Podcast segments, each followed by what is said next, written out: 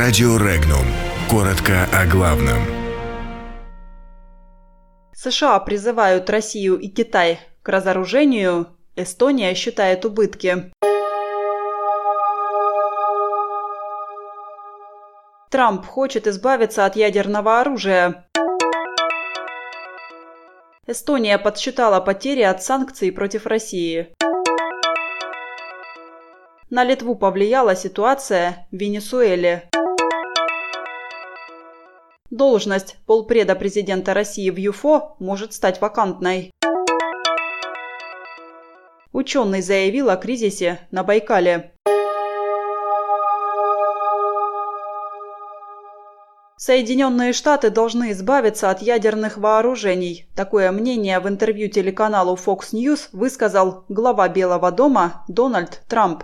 При этом президент страны отметил, что сделать это нужно вместе с Россией и Китаем.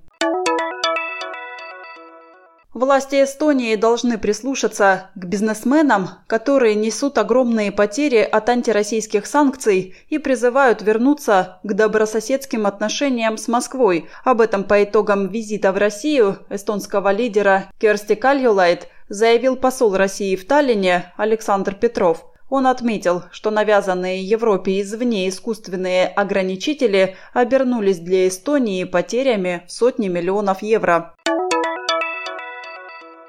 Парламент Литвы единогласно принял поправки к законам, которые регламентируют срочную эвакуацию соотечественников и лиц литовского происхождения из кризисных зон. В поправках также прописана государственная помощь таким гражданам.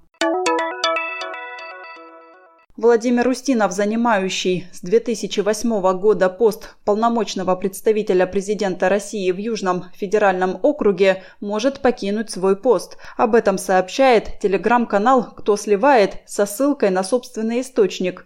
Никакого официального подтверждения этой информации пока нет. Заведующий лабораторией биологии водных беспозвоночных Лимнологического института Сибирского отделения РАН Олег Тимошкин заявил о том, что на озере Байкал продолжает развиваться экологический кризис. Свои доводы, а также предложения по решению проблем он изложил в письме, адресованном президенту России Владимиру Путину. Подробности читайте на сайте Regnum.ru.